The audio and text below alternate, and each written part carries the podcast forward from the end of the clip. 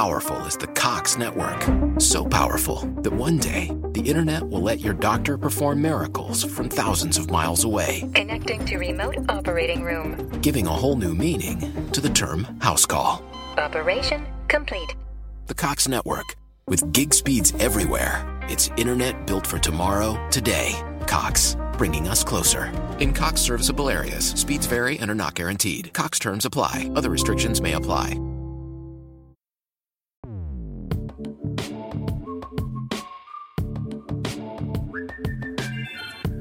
Saludos intrépidos. Este es el episodio 009 de un podcast donde tecnología, aeronáutica y astronáutica se unen para disfrutar de su autor, arroba 7 y, y espero que también para el vuestro. Si 4 kilobytes llevaron al hombre a la luna, imaginad lo que podemos hacer nosotros. Despeguemos.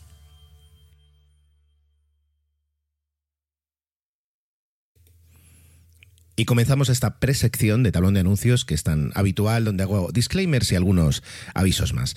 Bueno, el primero es que, eh, bueno, este tal vez el 009 sea de momento el podcast más Frankenstein que, que hemos hecho, y es que eh, Santi, mi amigo Santi, participa en dos de las secciones esta vez, y entonces hemos grabado algunas con él y he grabado otras eh, yo solo. Por tanto, bueno, podría haber algún cuidado con la cera, ¿no? Puede que haya alguna baldosa un poquito más alta que la otra. No debería ser así porque además estreno micrófono, un micrófono que creo que me va a permitir llegar mejor a vosotros, o al menos no vamos a tener que compartir todos el podcast con ese siseo eh, que se tenía siempre al fondo y que me ponía tan nervioso. Por ejemplo. Dicho esto, otra cosa, eh, me toca recomendar podcast. Bueno, es verdad que al final del podcast comentaremos algunos, algún feedback que he tenido, tanto por correo electrónico como por Twitter. Eh, los medios de contacto están siempre en emilcar.fm barra intrépidos, ahí tenéis un montón de botoncitos, con todos podéis llegar a mí y la verdad es que aprecio muchísimo el feedback y me lo guardo para poder comentarlo en, en el podcast. Pero uh, me toca hacer algunos anuncios y me gustaría recomendar no uno ni dos, sino tres podcasts.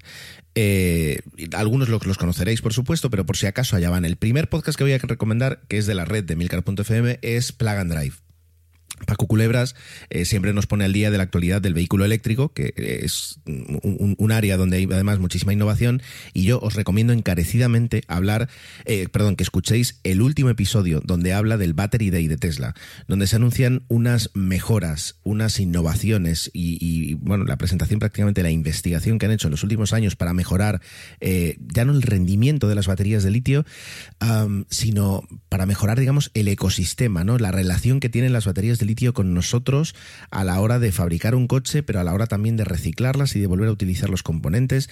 Está todo súper bien explicado y la verdad es que a mí me dejó de muy buen humor porque eh, vino, o sea, quiero decir, el, resumen de, Elon Musk ese día y el que hace Paco es que eh, con la tecnología de litio tenemos resuelto gran parte del problema de la electrificación de, los transportes. No de la aviación, justamente como hablamos hace unos episodios, pero sí del resto. No os voy a decir más porque estoy aquí ya haciendo spoilers, me estoy apropiando de, de, del podcast de, Paco, pero escuchad Plug and Drive, el último episodio desde luego es espectacular, ¿vale?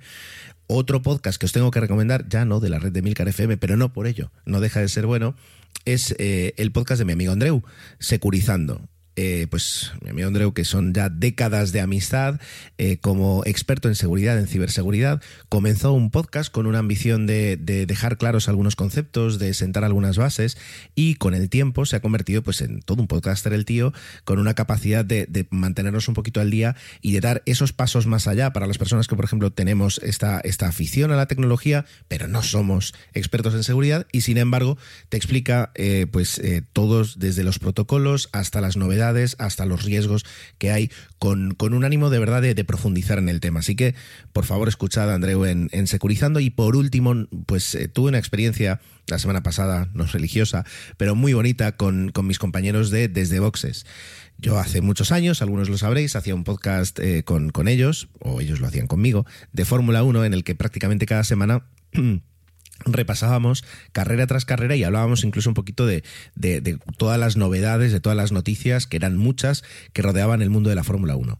Poco a poco, no sé si, no sé si la propia Fórmula 1 o, mi condición de ser padre me fue alejando de, de las carreras, bueno, no, es que fuera, pero quiero decir, de, verlas, de disfrutarlas, de, de, tener la capacidad de comentarlas, hasta que luego llegué un momento en que me vi fuera de, tener las, la, los requisitos necesarios para participar en el podcast. Pero el otro día, no sé cómo surgió así de repente, terminé invitado y, llegué a la grabación y aunque no hablé de Fórmula 1, porque yo no tengo capacidad, sí que pudimos pues, pues hablar un poquito. Eh, ellos siguen al pie del cañón y, ya os digo yo que eh, después de haber hecho un podcast de cine, de tecnología, este mismo, el, podcast de Fórmula 1 es el más el, que, el que más esfuerzo lleva porque tiene unos requisitos muy altos de, estar al día, de ver las carreras y luego además de, hacer un podcast grupal con muchas personas a distancia que técnicamente requiere mucho. Y luego ya no digo eh, eh, editarlo y publicarlo, es, un pedazo de podcast y lleva ya nueve años entre nosotros, así que eh, si os gusta la Fórmula 1 o si creéis que os podría gustar, el primer podcast que deberíais escuchar es desde Boxes.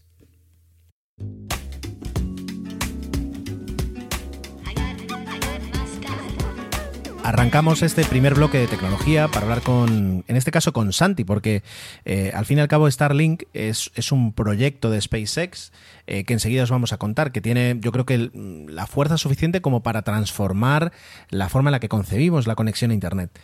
Pero, pues si tenemos que hablar de SpaceX, pues eh, también traemos aquí a nuestro propio experto. Así que muy buenas noches, Santi. Muy buenas, Ger, muy buenas intrépidas intrépidos. Bueno, eh, vamos, a, vamos a empezar hablando de, qué es Starlink eh, y al fin y al cabo es una eh, red de satélites de comunicaciones que prometen entregar a personas que tienen dificultades para acceder de forma habitual o de la forma normal a través de fibra a, Internet con una velocidad normal, una velocidad aceptable para los estándares de, este, de este 2020 y sobre todo con una latencia adecuada también porque es verdad que existen soluciones que proveen Internet en lugares remotos o en lugares que no tienen eh, infraestructuras, pero lo hacen normalmente a unas velocidades pobres y con una latencia enorme, lo cual les coloca a, las poblaciones de estos, de estos sitios en una clara desventaja eh, de, de acceso, de, es decir, vamos desde si el día de mañana se tienen que realizar mm, operaciones a distancia, pues la latencia es, operaciones médicas a distancia, pues la latencia es, es eh, básica para poder garantizar el éxito de una operación. Y si nos vamos a lo más mundano, eh, si de repente mañana se ponen en, marcha pues eh, la venta de entradas para un concierto, una persona que tiene una latencia mucho más alta ya va a tener, digamos, ahí una desventaja, ¿no? Es decir, ejemplos de lo más y de lo menos, pero que a la suma proporcionan una diferencia eh, apreciable, ¿no? Es decir, en, este, en este 2020. Bueno, entonces, red de satélites con acceso a Internet. Ahora bien, ya existen satélites, de, pues, de hecho hace decenas de años, 40, 50 años que existen satélites de comunicaciones. ¿Por qué la red de Starlink es diferente? Santi. Principalmente por la altura. Eh, los satélites de comunicaciones clásicos se conciben para estar en la órbita geoestacionaria de 36.000 kilómetros. Y esto tiene sus ventajas y sus desventajas. Ventajas, pues que en este caso eh, están siempre enfocando sobre el mismo punto, eh, la Tierra. Tenemos los casos del Meteosat, por ejemplo, que siempre está enfocando sobre la zona, digamos, europea, etcétera. Luego está el Astra, eh, Ispasat, etcétera. Cualquier satélite de este tipo siempre están enfocados ahí. ¿Qué pasa? Están tan lejos que la latencia, como tú decías, puede ser un gran problema. ¿Cuál es la gran diferencia? Los satélites de Starlink, en este caso, van a orbitar a 550 kilómetros de altura. Para entender esa diferencia de altura, lo que provoca, vamos, vamos a, irnos prácticamente a nuestra adolescencia, ¿no? a, los deberes de física. La luz viaja a 300.000 kilómetros por segundo. Si colocamos un satélite, es decir, a 36.000 kilómetros y lanzamos una señal que tiene que ir y volver, vamos a obtener más o menos, es decir, unos 72.000 kilómetros de, distancia a 300.000 kilómetros que viaja la luz, pues es prácticamente 7 por 4, 28, pues un cuarto de segundo. Es decir, estamos hablando de más de dos décimas de segundo de retraso solo en lo que va y vuelve.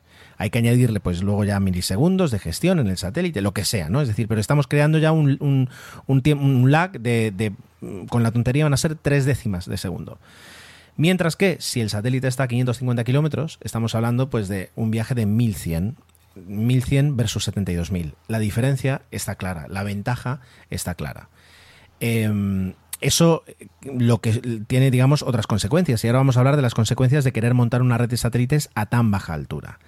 Bueno, hay consecuencias eh, astronómicas, hay consecuencias astronáuticas, hay consecuencias eh, mm, físicas para, para el propio satélite, hay un montón de consecuencias. Pero la primera es que la órbita cuando en un satélite geoestacionario tarda 24 horas en, en dar una vuelta a la Tierra y por eso se quedan fijos, digamos, enfocando una, en una, área. Por eso la gente que tiene, todos los que tuvimos ahí una, una, antena, una antena satélite enfocando al Astra en los tiempos de, Digital Plus y todas estas cosas, pues no teníamos que estar moviendo la, la antena constantemente, la dejamos clavada y nos olvidábamos. Y era porque había un satélite que estaba siempre, digamos, en la misma posición relativa y no se movía los satélites de Starlink se van a mover una barbaridad, porque en lugar de 24 horas dan una vuelta alrededor de, la Tierra en solo 90 minutos. Minuto más, minuto menos. Entonces, eso supone. minuto arriba, minuto. Exacto. Que si estamos, que si estamos, eh, queremos conectarnos durante una hora, eh, nos van a pasar por la cabeza una barbaridad de satélites. Porque si no, directamente nos quedamos sin conexión. Si la antena enfoca un punto y en ese punto pasa un satélite, pero se va y hasta al cabo de cinco minutos no llega otro, eh, significa cuatro minutos de, desconexión. Por tanto, el número de satélites que hay que poner en marcha es eh, enorme. ¿Qué, cifras barajamos, Santi? Bueno, si te parece, empezamos por los que están los que se han lanzado hasta ahora, que son 895. Se dice 895 de los cuales eh, algunos ya se han caído, pero bueno, eso si quieres lo contamos luego con el tema de, los, de las contras y de los problemas que tiene el tema de la altura. Para tener un servicio de calidad, eh, para empezar una fase ya no beta, sino una fase, una primera fase, serían 1440 satélites y se pretende llegar a unos 7.000 satélites, 7.500 satélites. Pero se está hablando que en caso de que sea necesario, supongo que para reforzar la red y para darle otro uso aparte del que se quiere dar ahora, se está hablando de llegar hasta 40.000 satélites. Sí, 40.000 a lo mejor es la cifra más exagerada, la más alta, la más a lo mejor pues eh, ahora mismo eh, improbable, pero 11.000 satélites es una cifra que todo el mundo está de acuerdo que se puede llegar a, a, tener eh, de una forma viable. Claro, eso lo que, imaginaos que una empresa quiere eh, lanzar 11.000 satélites en el espacio de, además, mm, de pocos años, porque no, quiero decir, no puedes tener una rotación demasiado, demasiado larga de estos satélites. Si para cuando lanzas el primero ya tienes que estar eh, jubilando, eh, para, cuando lanzas el último ya tienes que estar jubilando el primero, al fin y al cabo te vas a pasar toda la vida lanzando esos satélites. Por tanto, tienes que hacerlo en un lapso de tiempo pues más o menos eh, corto, bueno, relativamente corto.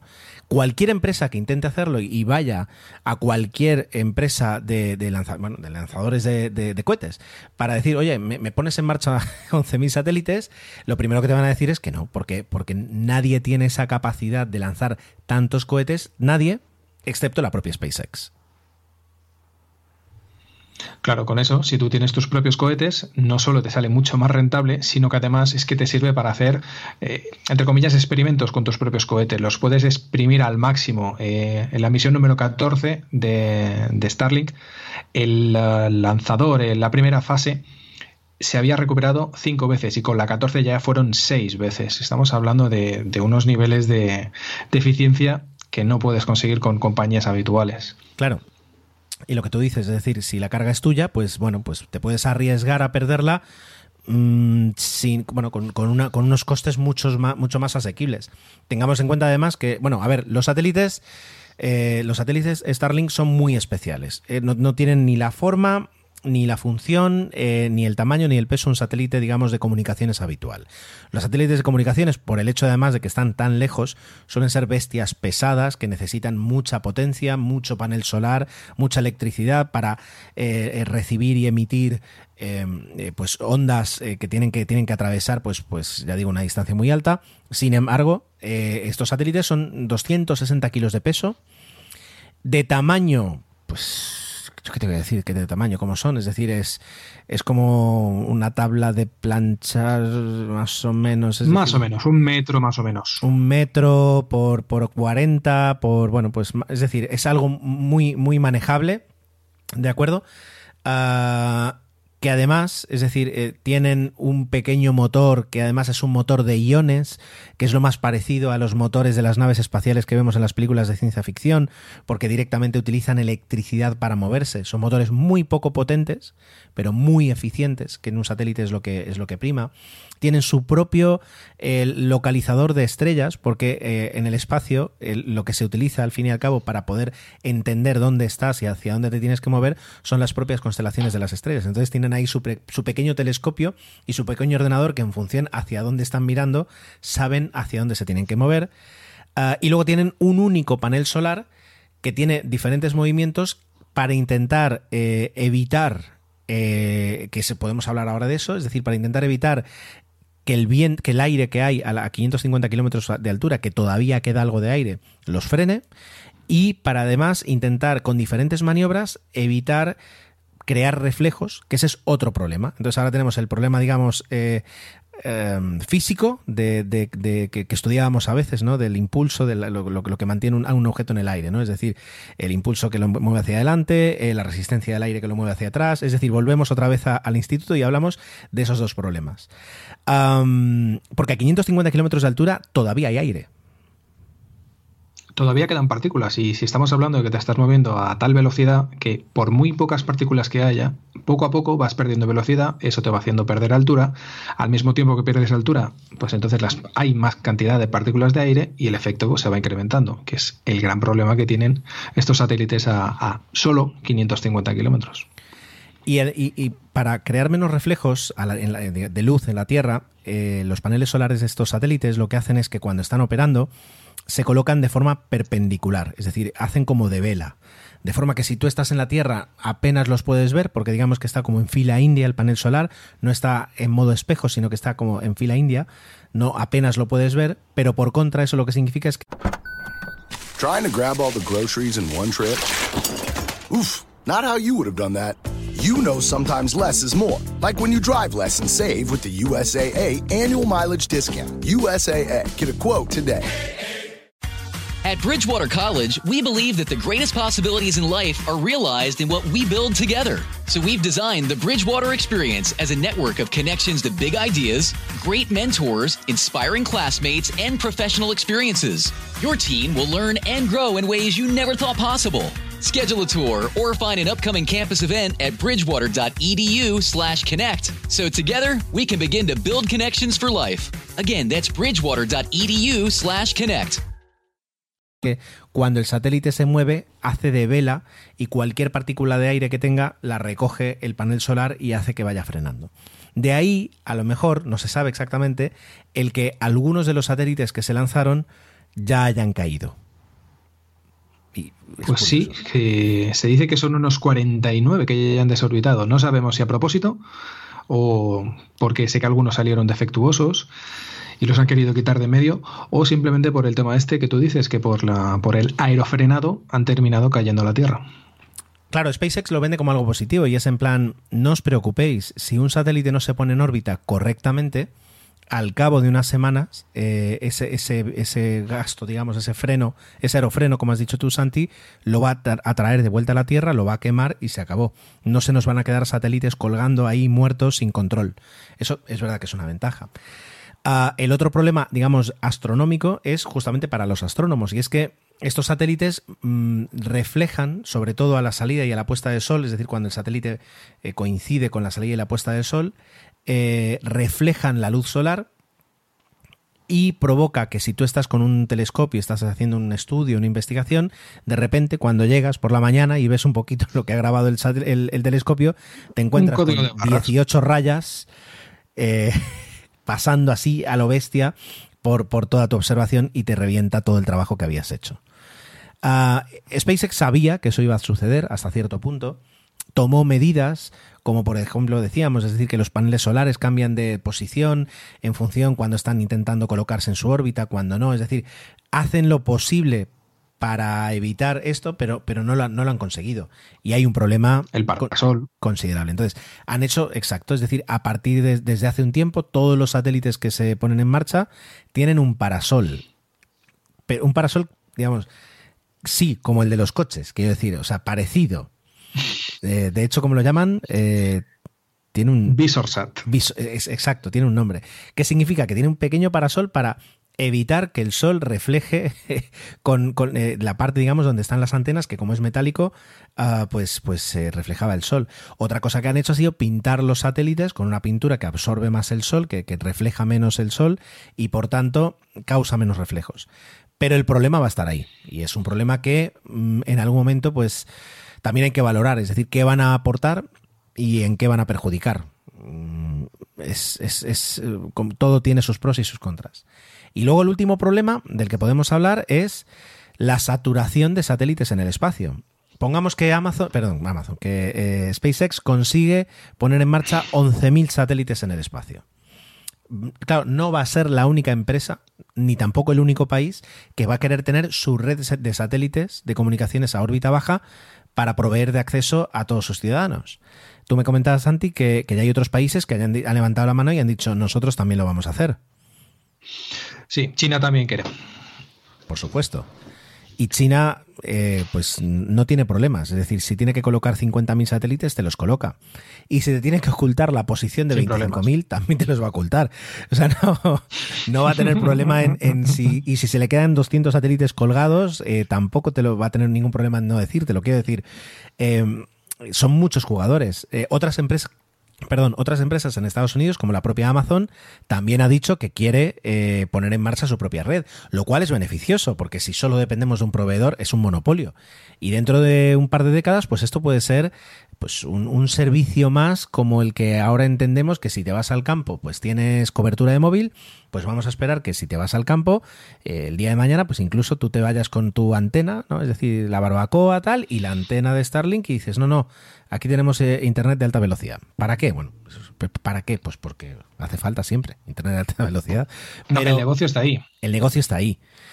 Entonces, eh, bueno, Vamos, vamos a ver cómo se desarrolla. Es decir, ayer mismo, es decir, desde luego los lanzamientos que, que, SpaceX necesita son muchísimos, imaginaos. No hemos comentado eh, cuántos satélites son capaces de poner en órbita a la vez. Para que os hagáis una idea, cuando se lanza un, satélite eh, de comunicaciones o un satélite normal, lo normal, si son satélites de un peso estándar de entre 2 y 4 toneladas, o entre 1 y 4 toneladas más o menos, lo normal es poner en marcha uno o dos lanzamientos a la vez. A veces no por el peso, sino también por un tema de volumen, y es que pues los cohetes pueden llevar tienen cierta, cierta capacidad, tantos metros cúbicos, digamos, de espacio, y cuando colocas un par de satélites ya te quedas sin, sin espacio. Otras veces porque colocar dos satélites a órbitas diferentes es una maniobra muy complicada. Si, lo multiplicas por tres o por cuatro, directamente a lo mejor no tienes un motor que puedas encender tres veces, tres veces eh, eh, en tres ocasiones para colocar tres satélites en tres órbitas diferentes. Entonces, eso es lo normal. Dos satélites es lo más normal del mundo cuando tienes que hacerlo.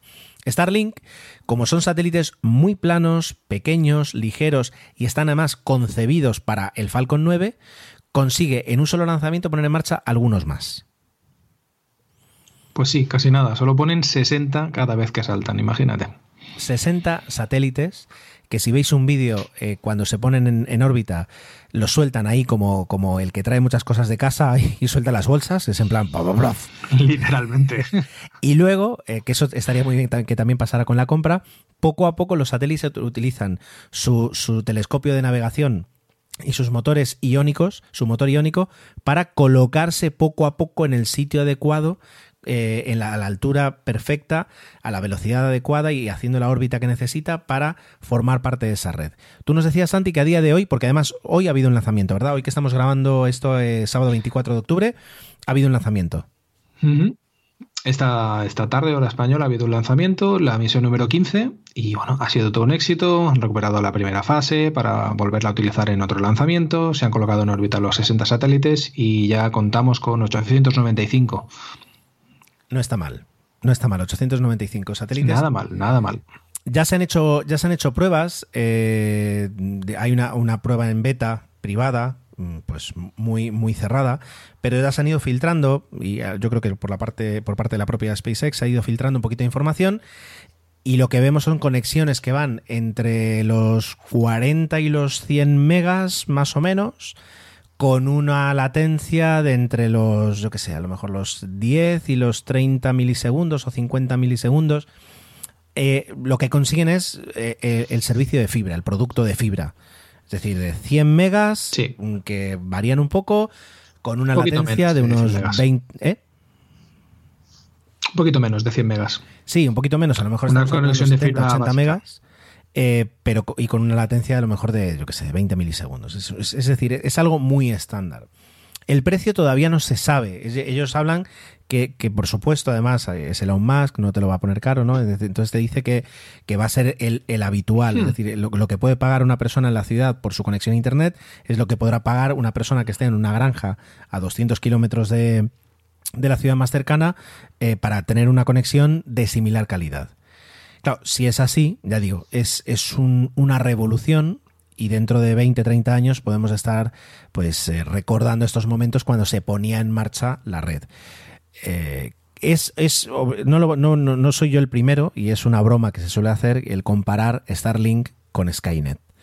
Ahí, ahí también lo voy a dejar. bueno, Ah, podéis entrar en starlink.com, eh, registrar vuestra dirección de correo electrónico, la localización de dónde os gustaría tener conexión y eh, pues la compañía de Elon Musk os va a avisar un poquito cuando haya noticias en vuestra área.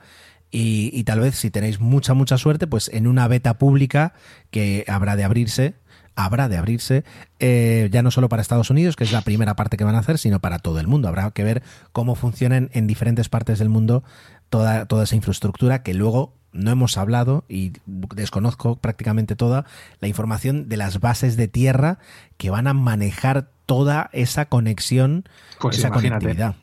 O sea, eso. Eh, imagínate. Wow. Wow, eso habrá que, habrá que investigarlo un poquito, pero de momento ya nos alucina eh, pues esos mil satélites prácticamente que hay en órbita. Bueno, eh, Santi, en unos minutos calienta que sales otra vez, esta vez para hablar de Starship. Perfecto. Pues nada, voy a tomar un café y hasta ahora.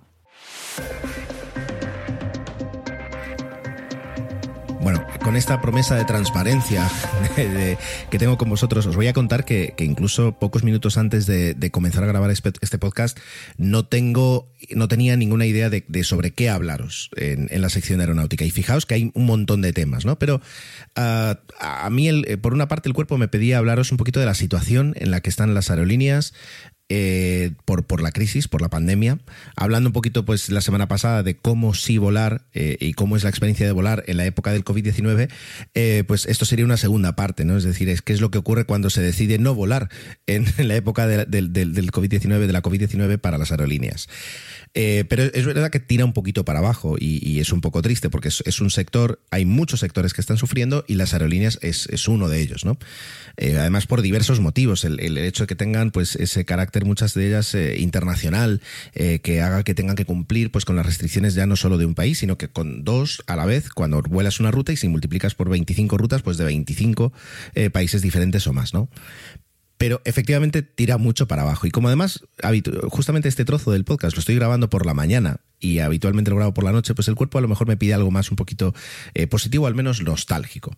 Coincide que hace poquitos días además recibí un correo de Leandro Beriso, que luego además os, resumiré, eh, en el que narraba una, narra una anécdota que, él tuvo a bordo y contaba algo que, que me ha tocado mucho, ¿no? Es decir, y, decía que, que, para él los vuelos eh, arrancan prácticamente cuando sale de su casa y coge el coche o coge el medio de transporte para ir al aeropuerto.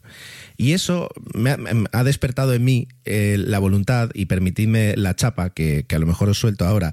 Y os invito desde luego a que, a que me enviéis si tenéis pues ese tipo de sensaciones cuando, cuando vais a viajar o ese tipo de anécdotas eh, o de, bueno, o de, o de sentimientos que os despierta viajar, porque para mí desde, desde muy pequeño, viajar siempre, siempre ha tenido un componente, eh, no voy a decir mágico, pero voy a decir que, ha sido siempre muy especial. Eh, además, es decir, yo como, como hijo de inmigrantes tuve, tuve la oportunidad desde, desde bien pequeño de, de, volar ¿no? a, la, tierra de mis padres en un vuelo muy largo para, para, bueno, pues para ver a la familia. Y ello, eh, de repente, hacía que cuando, cuando yo tenía ocho años, eh, todo el proceso de preparar un viaje, de preparar la maleta, eh, de, preparar todos los documentos, de ver a mi padre pues nervioso, porque quieras o no, pues era una responsabilidad, un viaje tan largo encima con un niño, pues todo ello de repente aportaba como que, que lo que iba a suceder en mi vida de niño no era habitual, sino que era algo eh, especial. El, subir, despedirme de mi familia aquí, el de repente pues embarcar en el vuelo desde Palma a Madrid, porque siempre, siempre viene ese primer paso, eh, que es como además una especie como de tráiler, porque es un vuelo, pero es corto y, no, es, no es el mismo. Ah, y llegar a Madrid. Y eh, el, aeropuerto de Barajas, y yo luego que he estado muchas veces, muchas veces por placer y por trabajo, y por trabajo volando y por trabajo sin volar, eh, sigue cuando llego, además, sobre todo en la, terminal antigua, en la 1, 2 y 3, ¿no? que son eh, los edificios antiguos que había, eh, que siguen, siguen existiendo, me transmitía a mí, me volvía a, devolver a esa edad y a esos recuerdos. Em, es, es, un poquito, para mí es comparable como las escenas de las películas donde el barco se va y está todo el mundo con el pañuelito despidiéndose. Pues esa terminal donde de repente se juntan y, es algo que a mí siempre me ha fascinado. Es decir, de repente en una terminal de vuelo en la zona de las puertas de embarque, donde prácticamente todo el mundo que ves eh, está a punto de, abordar, eh, de, embarcar en un vuelo, uh, tiene algo de verdad muy em, que me ha transmitido siempre algo muy especial. Son una cantidad de personas que van a iniciar viajes, algunos más cortos, pero otros muy largos, viajes que de repente les han salido de urgencia, viajes que a lo mejor llevan años planeando y ahorrando para ellos. Y hay muchas emociones y además por, por mil motivos, desde los motivos más eh, alegres hasta los más tristes se puede llegar a volar. Pero todo eso se junta en una sala de embarques, eh, donde además la gente y eso es algo que, hemos hablado muchas veces eh, con, amigos y compañeros, eh, en los aeropuertos existe siempre un, punto de ansiedad, porque de repente te sacan de la, de la, de la naturalidad y del confort que te aporta tu, casa, tu hogar, y te colocan en un sitio muy grande en el cual no estás normalmente habituado a moverte, donde además pues eh, tienes que estar a una hora precisa, en un lugar preciso, donde hay cambios que tú no controlas, y donde es, es como si a mí me pusieran en, en la jungla, es decir, es, algo que, normalmente no, estás ahí y te provoca pues eh, ciertos, ciertos nervios. Entonces se junta toda esa gente eh, y de repente pues empieza el embarque. Cuando empieza el embarque Además, es cuando son aviones grandes, que son embarques que, llevan un poco más de tiempo, eh, es un momento espectacular eh, cuando he viajado. Y ya digo, me pasó con, ocho años la primera vez, además volando en un Boeing 707, que algún día hablaremos de ese, de ese avión, y luego un par de años en, un, en un Douglas DC-8, que también tenemos que hablar de ese avión, porque son, ya digo, aviones que sientan la base ¿no? de lo que es la aviación comercial actual. Y la parte en la que de repente pues llegas, presentas los papeles, hay un puntito de nervios de examen, por favor que esté todo bien, que no me digan que hay overbooking, que me asignen el asiento que yo pensaba o que me asignen el asiento que me han dicho abajo, que me iban a... Eh, todo es decir, pasa. Cuando te dicen sí, adelante, pasa, y vas caminando por el pasillo y llegas al avión y ya te recibe la tripulación. Y, de repente yo creo que si el viaje ya había comenzado cuando sales de tu casa, eh, cuando te subes al avión ya estás volando porque eh, ya, ya digamos como que has pisado, ya es, como, como cuando jugábamos de pequeños ¿no? al escondite y hacías salvo, ¿no? Dices, yo ya me subido al avión. Entonces, eh, subes, buscas el asiento y, y, en ese momento entra además yo creo que un, instinto de nido, ¿no? De, es decir, vale, pues eh, ¿dónde la maleta? La voy a subir y que me quede aquí cerca por si la tengo que abrir en pleno vuelo. Luego, la, chaqueta o lo que lleves de mano, la mochilita pequeña, etcétera, etcétera. Bueno, esto lo pongo aquí. ¿Qué te encuentras en el avión? Que si una manta, una revista, lo que sea y luego te sientas. Y a partir de ese momento llega un momento que es eh, el, espectáculo de ver el resto de pasajeros, a no ser que tú seas de los últimos, pero de ver el resto de pasajeros, de cómo llegan y realmente ves en sus caras los nervios, la ilusión, eh, pues incluso la tristeza, pero eh, todos los sentimientos que llegan y todo el mundo mirando, la mirando su asiento, es decir, con, lo, lo, mismo que acabas de hacer tú, lo ves de repente en todos los demás pasajeros. Y como si fuera una coreografía, así... Taking charge of your future starts with taking the first steps. And saving up to $30 a month on Cox Internet with the Affordable Connectivity Program makes those steps easy to take. Whether they bring you to click upload on your first short film or join now for an online book club. Applying is easy. See if you qualify at cox.com slash ACP. Non-transferable one per household application and eligibility decisions are made by the FCC. Be delighted this holiday season at Ice and Lights, the Winter Village at Cameron Run. Just minutes from Old Town Alexandria. Stroll through the park and enjoy winter photo ops, light displays, hot chocolate, and a warm treat. The Winter Village offers playtime for the entire family. Extend the magic of the holidays by visiting early, starting November 17th. Get your tickets now at CameronIceandLights.com. That's CameronIceandLights.com. cómo va terminando el embarque y así como se van sentando los últimos pasajeros, sabes que de repente llega el segundo acto. Y es cuando de repente ves a, las tripulaciones. Esto yo lo he hablado con, tripulantes, el hecho de, cómo... Ah, de cómo muchas veces los pasajeros nos preguntamos qué hacen, porque los ves subir, bajar, moverse para arriba, para abajo, hablar unos con otros, y, es como una especie como de literalmente coreografía que, que, no sabes exactamente para qué sirve, pero entiendes que debe tener alguna función.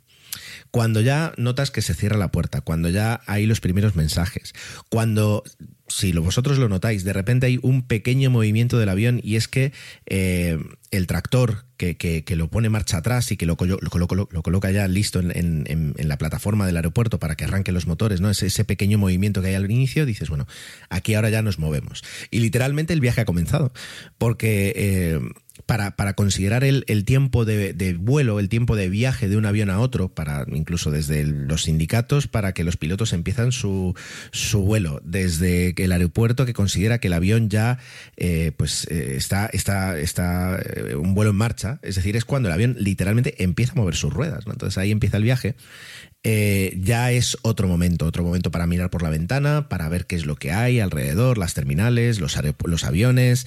Eh, si eres como yo, pues evidentemente pegas la nariz y vas viendo todos los aviones. Si estás además en un aeropuerto eh, donde tienes la oportunidad de ver otras compañías y, otras rutas diferentes, pues evidentemente ya digo, la nariz pegada en, en la ventana.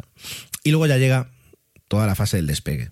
No, no voy a, no voy a a, continuar porque podría contaros prácticamente las sensaciones que tengo en, cada punto del vuelo y a lo mejor eso es algo que, me podría guardar para más adelante.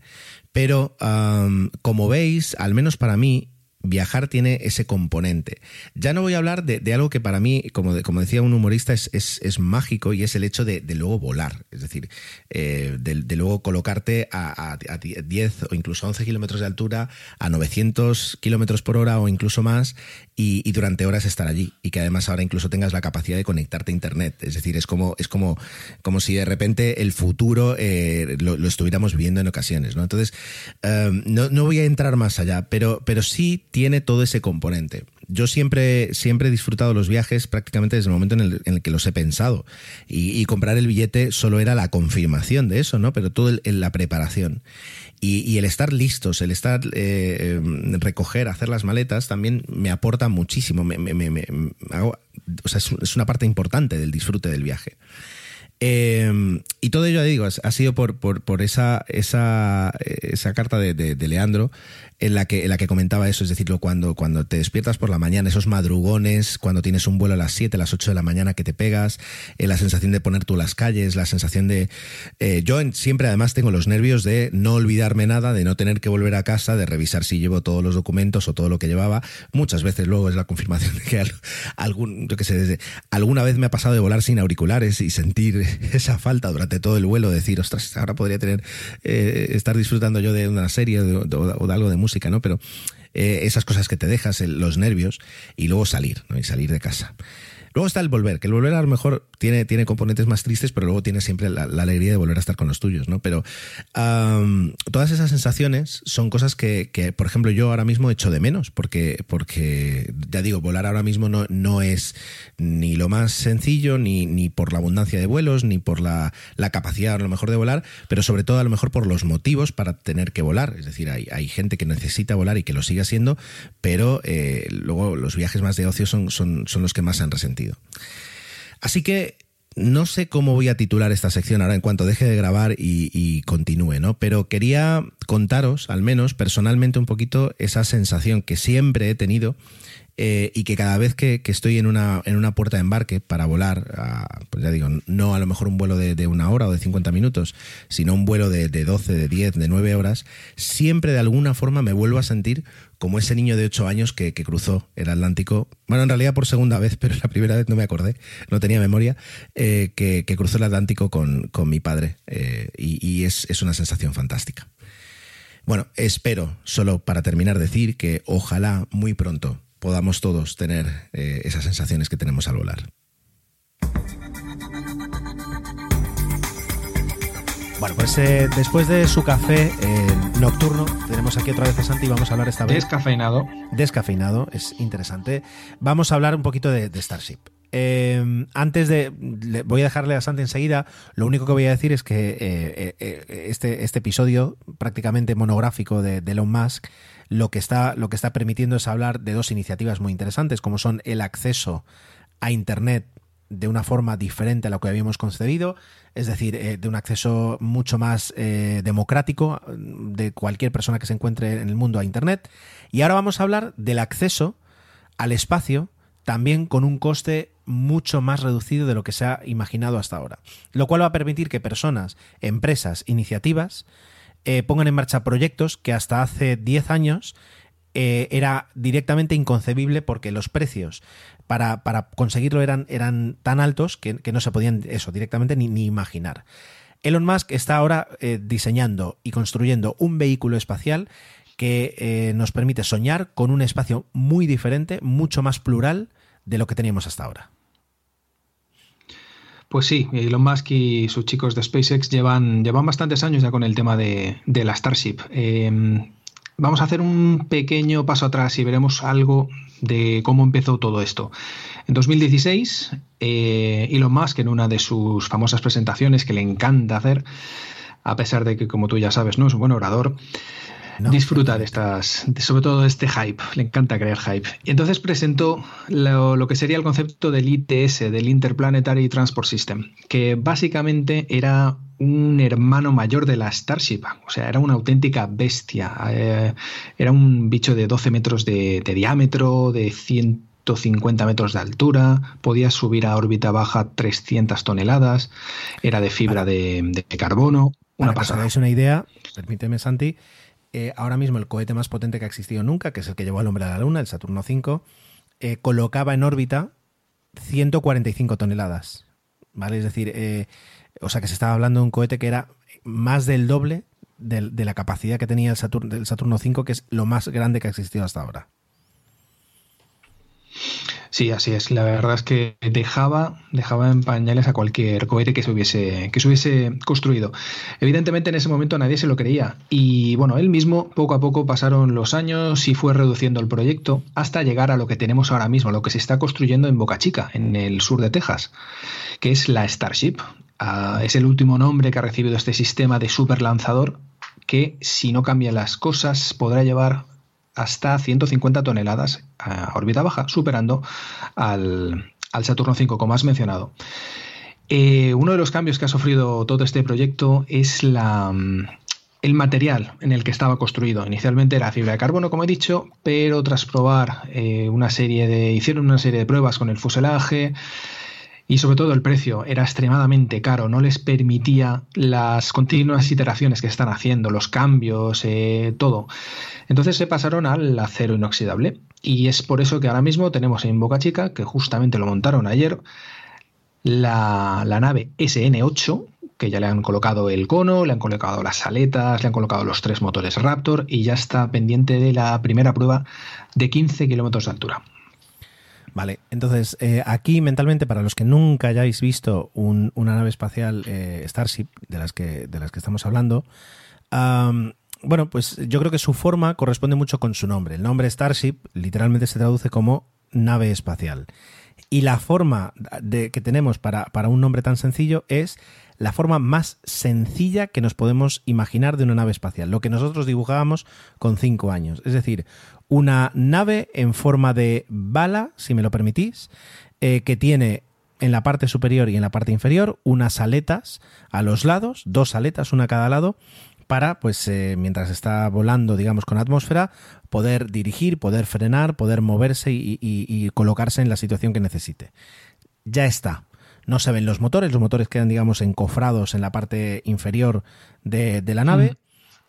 Y como dices antes, es decir, eh, ahora mismo hay una es, un prototipo. Eh, al fin y al cabo, lo que tenemos ahora son son no, no es prototipos, sino que son bueno pues eh, eh, ¿cómo se dice? Ejemplares de, test. sí, es decir, son son pruebas. Sí, son, son de prueba. Ah, y esta nave va a despegar con tres motores desde, desde el nivel de tierra, el nivel, el nivel de mar, hasta una altura de 15 kilómetros para luego, sobre todo, ver cómo puede descender y en ese descenso colocarse y frenar y parar. Pero, Santi, em, una vez esté acabada, la nave no va a despegar ella desde, desde el suelo, porque sería imposible, porque entonces no tendría combustible suficiente para colocarse en órbita, sino que debajo de esa nave hay un cohete que es la que le va a empujar a prácticamente una velocidad ya para, para colocarse en órbita. Sí, así es. Si la Starship en sí misma es impresionantemente grande, cuando esté montada sobre el Super Heavy, que es el lanzador que será el encargado de llevarla hasta órbita, eh, estamos hablando de unas alturas que, bueno, que, no, no caben en la cabeza. Hay que decir una cosa, el sistema de lanzamiento va a ser 100% reutilizable, a diferencia de lo que hoy en día está haciendo SpaceX con, el, con los Falcon, que se recuperan parte del cohete, pero bueno, que ya está bastante bien. En este caso se va a recuperar todo. Una secuencia de lanzamiento así rápida sería eh, se, lanza sobre el Super Heavy, que es una primera etapa que tiene 30 motores Raptor. A cierta altura se desprende, esta etapa, esta primera etapa vuelve a tierra y la Starship continúa el viaje encendiendo sus motores hasta llegar a órbita. Cuando llega a órbita, o bien se encuentra con otras Starship para recargar combustible y continuar más de la órbita terrestre, o bien pues desciende en otro punto del planeta para llevar eh, pasaje, para llevar militares, para llevar carga, lo que sea. Y así se recupera la nave cuando tiene que volver. Cuando tiene que hacer el eh, la reentrada en la Tierra, lo que hace es, exacto, es colocarse de, de panza para frenar, que es ahí donde entrará el escudo. Por cierto, todavía no se sabe cómo va a ser el escudo de protección, eso es muy importante. Y en ese momento empieza lo que, lo que Elon Musk denomina como el skydiving, que empieza a hacer, pues eso, empieza a caer como si fuese un paracaidista, frenando lentamente sobre donde quiere posicionarse y en el momento adecuado, a X metros de altura, bastantes, porque estamos hablando de una gran velocidad, se incorpora, se, coloca vertical y frena con los motores para aterrizar donde, quiera. Eh, estamos hablando de, de muchísimas toneladas a mucha velocidad y eso puede ser digno de ver. Totalmente. Totalmente, claro. La ventaja de, reutilizar es la reducción de costes. La ventaja de utilizar motores nuevos, como son los motores Raptor, es que son motores que utilizan para, para quemar, eh, aparte de oxígeno líquido, que eso lo tienen todos en común, utilizan metano. El metano es un, es un gas que es mucho más fácil de conseguir se puede conseguir eh, pues con, procesos químicos que no necesitan pues utilizar combustibles fósiles lo cual pues siempre desde el punto de vista pues de, energías renovables y de ecologismo pues es, es importante eh, y entonces el precio al que vamos a colocar conseguir esas toneladas en el espacio es mucho más bajo. Y yo estoy, ya sé que estoy obsesionado con el tema del precio, pero es que realmente esta es una nave que es multiuso. Eh, antes Santi ha pasado por, por encima de, algo que, me gustaría que ahora hablaras más y es el, eh, los, los objetivos, es decir, para qué se crea esta nave, es decir, qué es lo que se quiere hacer con ella. Sí, eso es súper importante. Inicialmente el objetivo principal eh, es llegar a Marte. Ya sabemos de otros programas que la, filia que tiene Elon Musk con Marte es lo que motiva, entre otras cosas, SpaceX. Además de esto, se ha propuesto utilizar la Starship como si fuese un Concorde, un Concorde bastante, bastante más rápido, en el cual puedas llevar hasta 100 pasajeros desde cualquier punto de la Tierra hasta otro punto de la Tierra en aproximadamente una hora. También, y recientemente los, militares en Estados Unidos eh, les han, digamos, em, dado una pequeña subvención para desarrollar el mismo concepto, pero con transporte militar. Imagínate que tienes un conflicto en Afganistán y decides colocar tropas, pues en cuestión de X horas, en lugar de 20, 30 horas que tardarías con un transporte convencional. Claro, los militares están encantados con esto. También gasolinera orbital. Llegas a órbita baja, te encuentras con una Starship que es simplemente una gasolinera, te proporciona combustible, el, combustible que has quemado para llegar hasta ese punto, y con ese combustible extra, pues te puedes salir de la Tierra e irte hasta la Luna, que es otro de los propósitos que también ha firmado con la NASA para llevar astronautas y carga directamente desde la Tierra hasta la Luna y volver. Vale, bueno, pues eh, ahora intentando cerrar un poquito todo esto, es decir, eh, tenemos que entender dos cosas. La primera, eh, el proyecto, o sea, esto no es un proyecto, es decir, esto no es una idea, no es algo que se esté barajando, para el cual se estén haciendo alguna prueba que otra, no, no. si buscáis en, en Internet, en Twitter, en YouTube, eh, pues actualizaciones del proyecto de Starship, vais a encontraros con que cada día hay novedades, cada día, además, eh, a diferencia de otras empresas, eh, Falcon SpaceX trabaja prácticamente al aire libre y, lo cual hace que prácticamente veas a las personas que están montando en unas grúas una nave, un panel, una aleta, lo que sea. Tienes una capacidad altísima de, poder hacer un seguimiento de lo que se está haciendo y se está haciendo mucho. Entonces, esto, esto es un tren a toda máquina. Llega el momento de, encontrarse con las mayores dificultades. Y es que cuando estás en tierra pueden pasar muchas cosas, puedes solucionar, puedes hacer, pero cuando ya colocas, como tú decías, tantas toneladas a tanta altura, a tanta velocidad, es cuando vas a encontrarte con los problemas de verdad y te vas a encontrar con ellos de frente. Entonces, eh, es importante, a partir de ahora, ver qué es lo que se hace y, ver cuáles son los problemas y cuáles son las soluciones. Mm, claro, no, hay, no hay asegurado un éxito, por supuesto que no, pero realmente eh, SpaceX ha puesto toda la carne en el asador. Eso yo creo que es, es, muy importante decirlo. Si funciona, si triunfa, eh, pues el resto de empresas del sector aeroespacial van a aparecer, bueno, va a ser como, como yo que sé, como es decir, como el, el que tiene el caballo más bonito después de que después. De... How powerful is the Cox network? So powerful that one day the internet will let your doctor perform miracles from thousands of miles away. Connecting to remote operating room. Giving a whole new meaning to the term house call.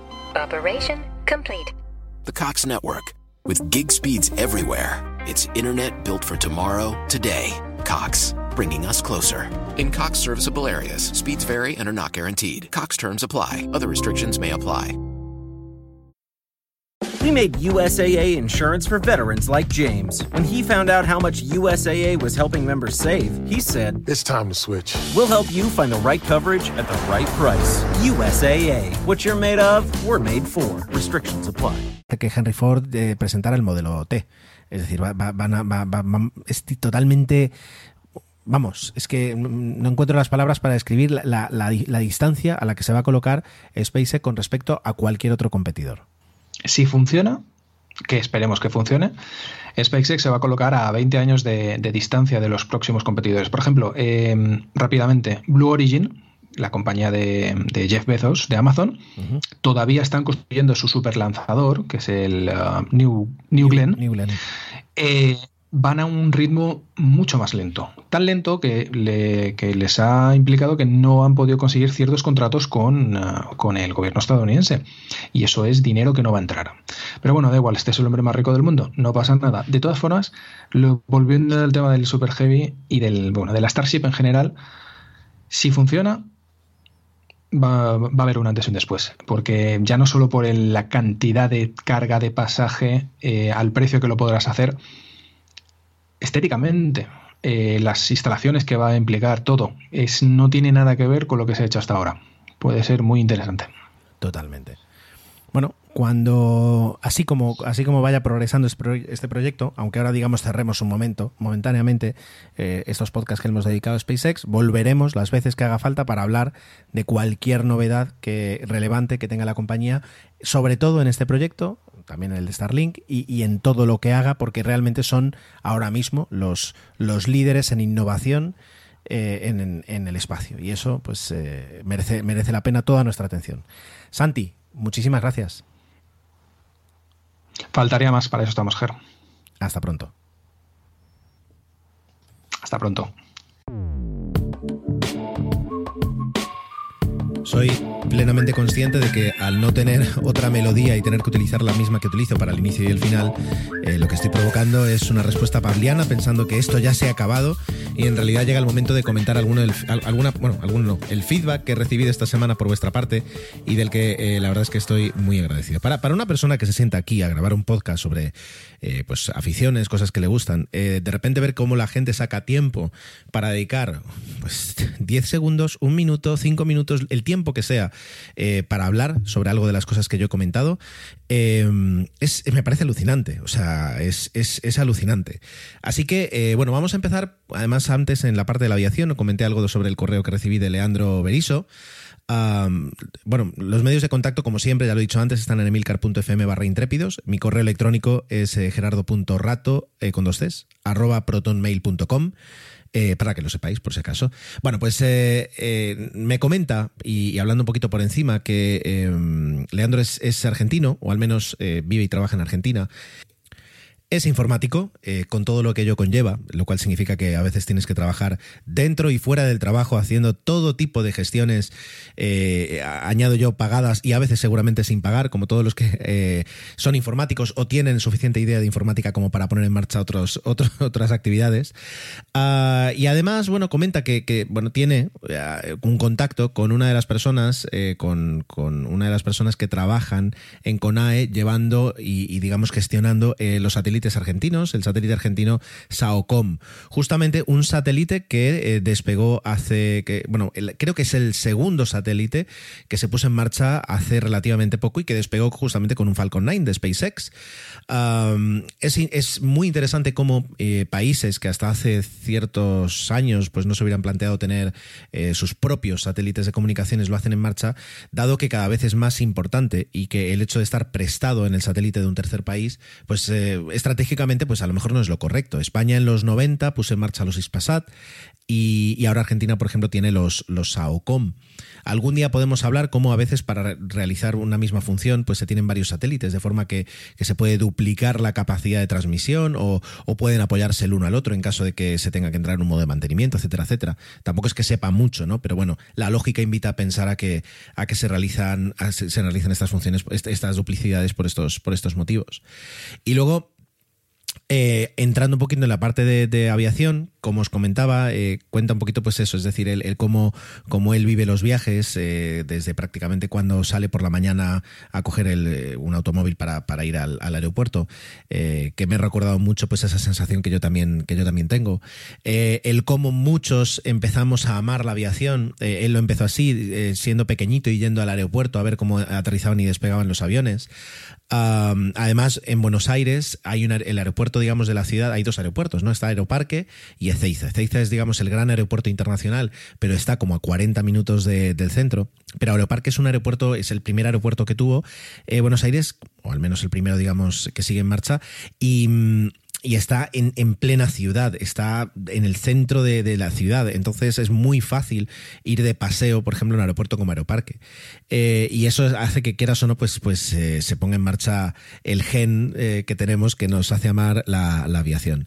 Y por último, comenta una anécdota que la verdad es que es muy bonita de cómo él tomó un vuelo entre, entre Rosario, en Santa Fe y Ezeiza y, se dio cuenta poco a poco de que el vuelo no era normal, porque por la forma de embarcar, por la rapidez en la que nada más terminar de embarcar el avión, el, avión empezó a moverse, por cómo entró en pista y no, no paró, digamos, para, para, para quedarse unos segundos que normalmente se, utilizan pues, para hacer alguna, alguna comprobación, sino que seguramente se hizo antes mientras se carreteaba. Eh, de cómo el vuelo eh, aterrizó y nada más aterrizar salió de pista y fue mm, rápido hasta la puerta de embarque. Y, comenta eh, Leandro que cuando finalmente aterrizó el, avión y se abrieron las puertas, o antes incluso de abrirse las puertas, el comandante eh, les comunicó que el motivo, digamos, de, haber, a lo mejor no lo dijo así, pero eh, Leandro entendió el motivo por el que se habían dado prisa, digamos, con ese vuelo, era porque trasplantaban, perdón, porque transportaban un órgano, un órgano vivo para un trasplante. es un tema súper interesante el cómo trabaja la Organización Nacional de Transplantes en España y todas las organizaciones eh, eh, análogas en, homólogas en, otros países, cómo se gestionan, cómo se coordinan con las, compañías aéreas para cuando hay un, trasplante, cuando hay un, trasplante pendiente y hay un órgano que hay que trasladar de un punto a otro, eh, para poner todas las facilidades. Yo eh, de cerca no lo he tenido, pero sí que a media distancia he podido ver algún caso así. He visto cómo eh, además todo el mundo pone su máxima colaboración y cuando digo todo el mundo me refiero a personal de seguridad del aeropuerto, el personal de handling del aeropuerto, la compañía aérea eh, en, sus tripulantes, pilotos, el, departamento de operaciones, en que se encarga de, priorizar todo lo que necesite ese vuelo y luego por supuesto los controladores que ponen todas las facilidades para que ese vuelo tarde lo menos posible. De hecho, comenta Leandro que, un vuelo que normalmente dura 45 minutos apenas duró 20. No es porque el avión fuera más rápido, es porque los controladores aéreos le dan máxima prioridad y les permite ir de la forma más directa posible de un punto a otro. Eh, es muy interesante y, vivir esa experiencia a bordo, pues eh, también tiene que serlo, desde luego. Así que eh, gracias, Leandro, por, por tu correo y, por supuesto, queda abierto mi buzón. Qué bonito, queda abierto mi buzón, pero en serio, para cualquier otro mensaje que, que quieras enviarnos. Bueno, luego, un par de personas me habéis comentado en, en, en, Twitter y en, y en, Telegram, que por cierto, nunca lo digo, pero el canal de Telegram, eh, el, canal, el grupo de Telegram de, de, 7 sigue abierto y aunque este podcast no está en la red de Cajer 7, por ahí también podemos seguir hablando, por supuesto.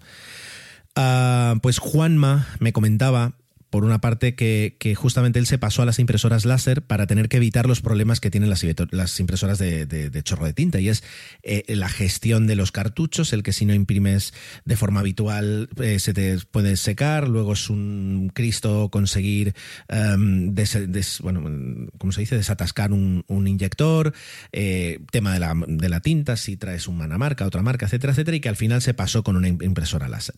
Comenta que ahora mismo tiene una, una Brother HL3142 CW, que es un modelo que la verdad es que no, lo he buscado, lo, voy a buscar mientras hablo con vosotros, ah, pero dice que el, día que muera eh, pues esa impresora que a lo mejor se plantea eh, entrar en HP por el tema de la gestión de la tinta. Yo, eh, para haceros un, un, recap del tema de la tinta, recibí el otro día un correo ah, de HP diciendo que me enviaba. Ah, mira, aquí está la impresora, la Brother que comentaba Juanma. Hombre, ya es, un equipo así más, más fuerte, más profesional. Bueno, pues eh, os decía, ya he recibido ah, un, paquete de tinta y el otro día HP me dijo que me enviaba otro. Y en el propio correo, que la verdad es que la comunicación es muy clara y muy sencilla, te dice, esto no es para que lo pongas, es para que lo guardes, de forma que el día que la impresora te diga que está muy baja, directamente no tengas que esperar un envío, sino que pongas los cartuchos nuevos. Y en el momento en el que la impresora detecte que pongo los cartuchos nuevos que, me están enviando ahora, ya me envían los siguientes para que los tengan en un cajón.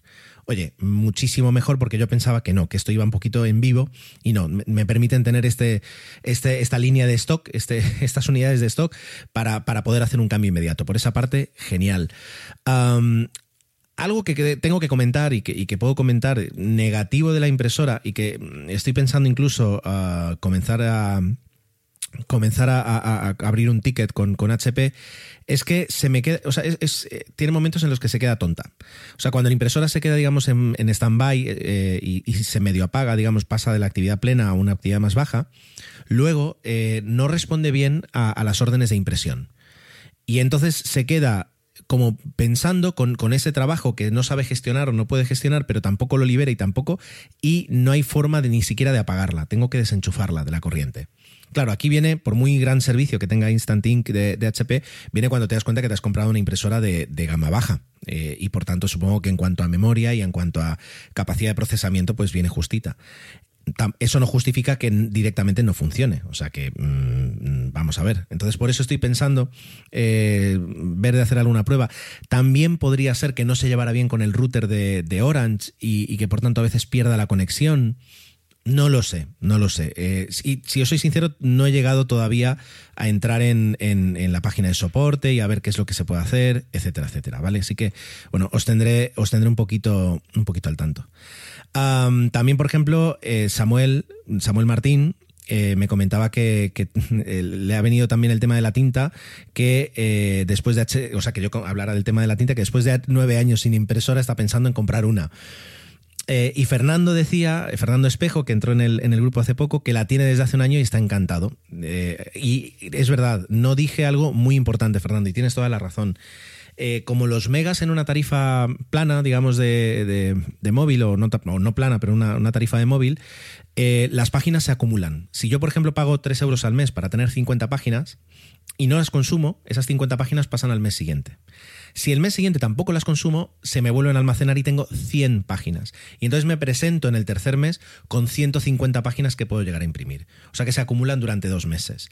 Es verdad que, claro, es decir, sobre todo, lo que sé, si tienes niños en edad escolar, hay momentos en los que puedes necesitar eh, imprimir más y momentos en los que menos. Y el hecho de que no tienes 50 por mes, sino que se van, se van acumulando, es una genial noticia en ese aspecto. Así que eh, mejor todavía. Ya digo, por todo ello, eh, está siendo como, como propuesta comercial perfecta para mí. Por último, eh, tenemos el, el, mensaje que me envió Aitor.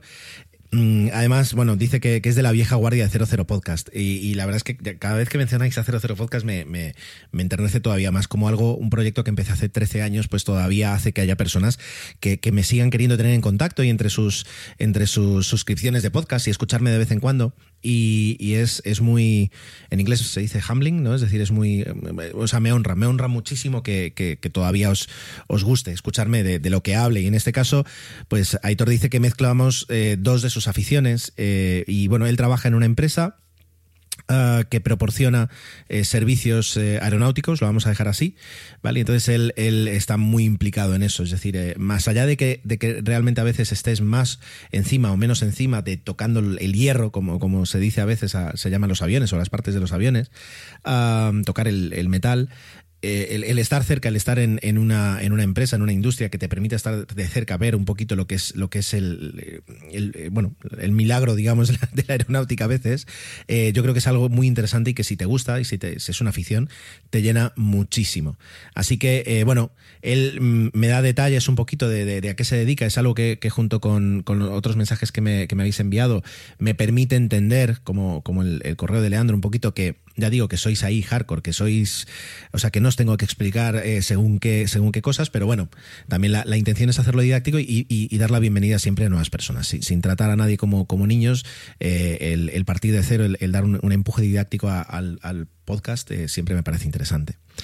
Y, con esto terminamos. ya digo, encantado siempre de recibir vuestros, vuestros medios, bueno, vuestros contactos, vuestras, vuestros mensajes.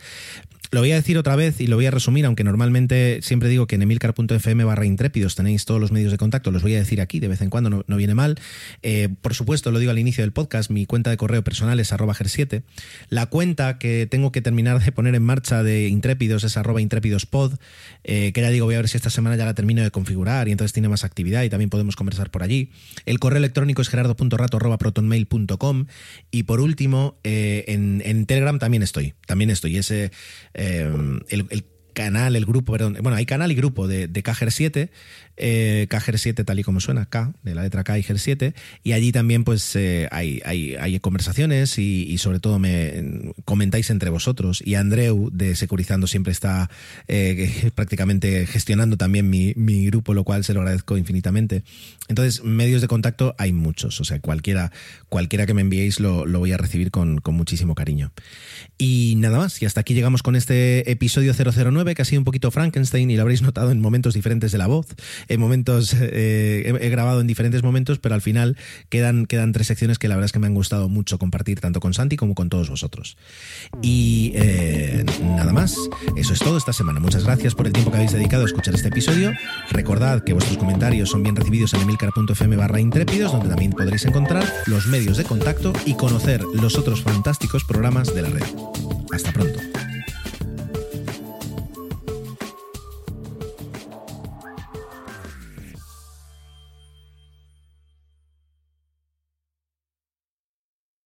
¿No se merece tu familia lo mejor? Entonces, ¿por qué no los mejores huevos? Ahora, Egglands Best están disponibles en deliciosas opciones. Huevos clásicos, de gallina libre de jaula y orgánicos de Egglands, que ofrecen un sabor más delicioso y fresco de granja que le encantará a tu familia. En comparación con los huevos ordinarios, Egglands Best contiene la mejor nutrición como 6 veces más vitamina D, 10 veces más vitamina E y el doble de omega 3 y B12. Solo Egglands Best. Mejor sabor, mejor nutrición, mejores huevos. Visita egglandsbest.com para más información.